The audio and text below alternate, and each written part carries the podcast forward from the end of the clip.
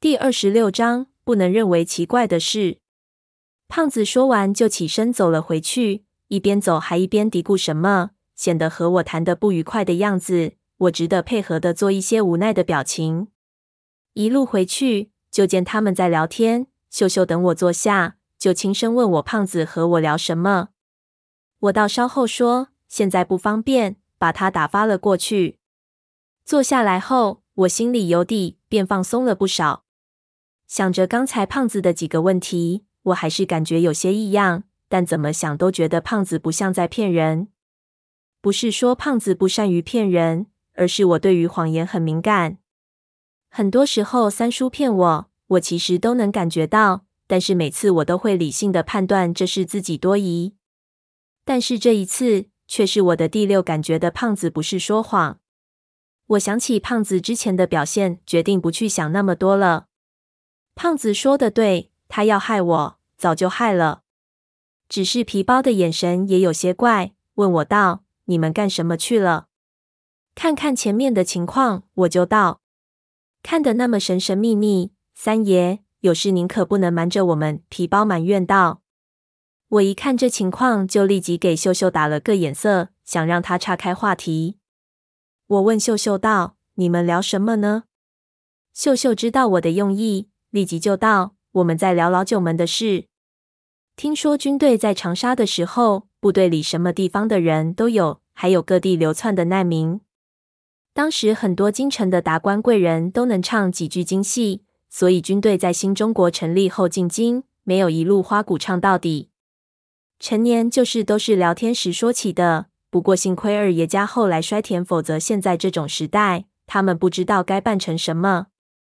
现在人心疏离，外人防的少了，自己人反而成了心头大患。皮包似乎有点染欢秀秀，秀秀一说话，他的注意力就转了过去。秀秀说的是自己的两个哥哥，一路上听秀秀说来，这两个人算是北京的名流公子，却不是特别出色。俩人对于霍老太赏识小花，早就心存不满。他们之间的恩怨纠葛，可能从小就一直在积累。我没法插话，便想让他多说点。胖子坐下，往火里丢上几捆树枝，道：“这种金粉世家和体校姻缘里的桥段，老子没什么兴趣。有没有老九门里什么我们不知道的风流韵事，拿出来讲讲？”听说你们二爷守寡之后颇风流，流连烟花之地，其中有一个相好白的，跟瓷器金似的，手上画上青花瓷的花纹，人称小青花，有没有这事儿？小青花现在还在，你要不要去看看现在的养老院？秀秀道，画上玉花瓷纹，还和青花瓷娃娃一样，就是被打裂了的那种。我喝了一口茶就道，先人故旧，你积点口德吧。旧社会的女人大多身世可怜，这小青花未必是她愿意当的。皮包很不认同，但也不想一接话头了，就对胖子道：“你想听婚，我们这种人怎么讲得出来？不如你说几个。”胡说！我答应了云菜，如今要做正派的人，你们这么低级趣味，活该都处不到对象。先睡了，你们继续锵锵三人行。我看了看月亮。这儿的地势太特别了，顶上的横木挡住了大部分月光，只透下一道道暗淡的白光。如果不是头上的一段横木朽坏掉进了深沟内，这里恐怕一丝月光也透不进来。这一条密沟并不是当年张家鼓楼的择造者盖起来的，而是古姚明在岭南古国时期的遗存。显然，这片深山在很久以前就有很多稠密的活动。只是不知道古姚明在山中建这道密沟的目的是什么，和张家鼓楼选择这里有没有必然联系？几个人都想眯一会儿，就都分头靠下。我刚想闭眼，忽然就见胖子一下又坐了起来，去水潭边小便。我心说破事儿真多，于是也拿帽子翻下来盖上脸，很快就沉沉睡去，计划在一小时以后醒来。在这里，我已经形成了很精确的生物钟。只要睡前提醒自己只是短暂休息，我一定能准时醒来。果然，过了一会儿我就醒了。我的脸上盖翠帽子，里面散发着洗发水的味道。我何分庆幸在野外还能闻到这种城市里的味道。我吹了口气，心里想着以前去鲁王宫和云顶天宫的那些日子。那时候我都利于破坏队伍士气的分子，永远要被潘子踢才能醒来。如今我却没有赖床的权利，我是三爷了，其他人都只依我呢。我迅速把帽子一抓，就想翻身起来。这一抓之下，却发现盖在脸上的帽子成了一团湿漉漉的东西，还很油腻。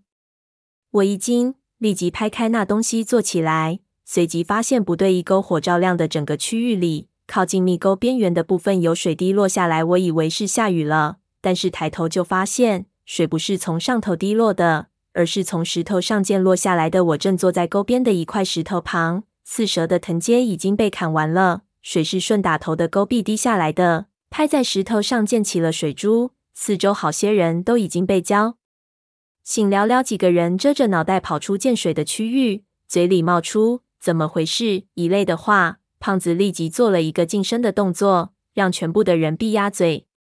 我们都看着他，不知道他发现了什么。就看他闻了闻被溅满水的身上，我跟着闻了一下我的帽子，一股尿骚味儿立刻让我恶心到了极点。是尿，有人在我们头顶小便。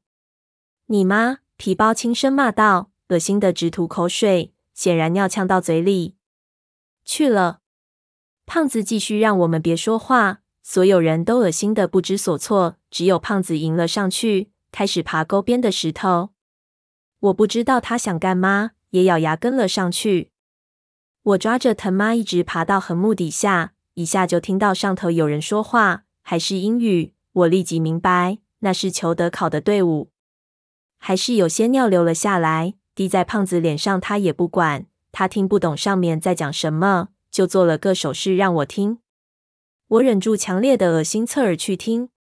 上面肯定有不少人，显然他们身在高处，完全没有发现沟下还铺着一层横木，横木下面还有这么隐秘的通道。但求德考的人此时不应该出现在这里的啊！我听不清老外们的具体对话，只能对胖子摇头。胖子要了我的手机，要我打开手机的录音功能。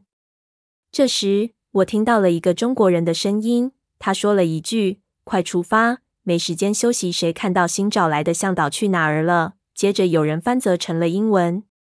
我听的那声音一愣一，这声音很熟悉，想再听几句，上面的人就发出了一片动声的声音。我和胖子翻下去，胖子吐了几口口水，听声音远去了，才道：“妈的，老外星号星号星号的火气大，尿骚味儿也太重了。”秀秀，快听听他们说的是什么！我想到那中国人的声音也被录下来了，马上凑过去。但看秀秀这时完全不理会，只是把衣服解开，到水潭边去洗漱。哎呀，丫头，先别洗，那坛子我也尿过，洗了不还一样胖？子道，秀秀和边上也在一起洗的皮包都愣了一下，皮包立即跳起来：哪个你没尿过？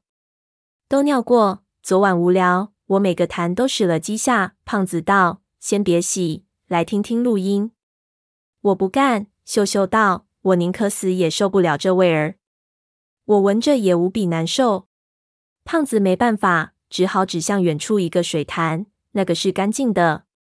我们马上冲过去，把头发和衣服都洗了，洗了一遍又一遍，直到尿味儿淡到闻不出才作罢。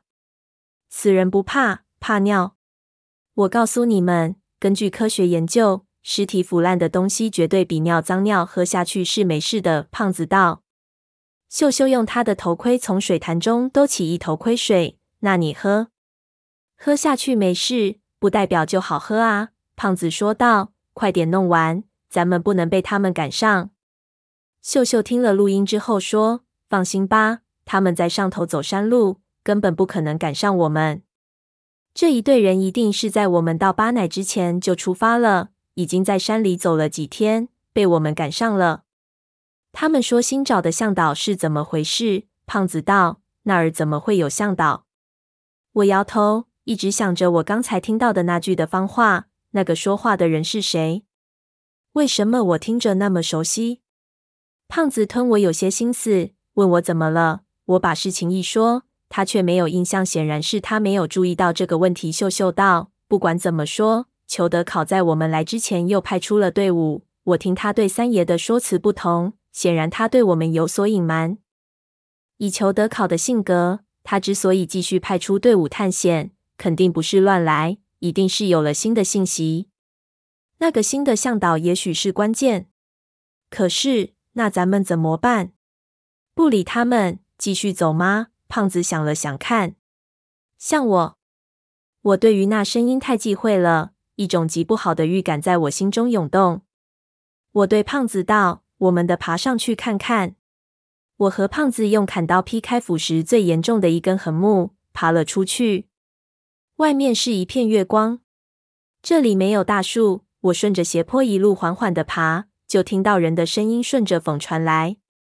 队伍在连夜前进，已经走开了一定的距离。但秀秀说的没错，坡上特别难走。他们没走出多远，还能看到前面的火光。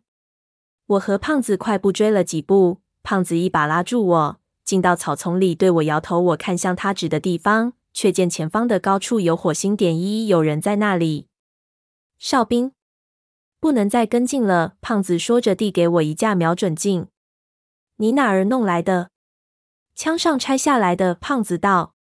我拿起来，朝前面的队伍看去，看到了一群老外正在灌木上爬坡。他们没有用手电，而是用的火把。在没有路的山上，手电太容易迷路了。这支队伍大概有十五人，老外在我看来都长得一样，我也没法认出是不是岸边的那一批。我移动望远镜去找那个向导，很快我就发现了一个中国人，他背对着我，正在和另一个老外聊天。我一看到他的背影，就打了一个激灵，一种非常奇妙的感觉传了过来。接着，那个人忽然转过头来，往后看了看，他的脸迅速的闪了一下。我当时就一愣，接一整个人便跟打了鸡血一样，浑身毛孔都演了起来。因为在当时那一刹那，我忽然搞不清自己是否真的看到了那张脸。那是我的脸，我看到了我自己，我看到了一个吴邪。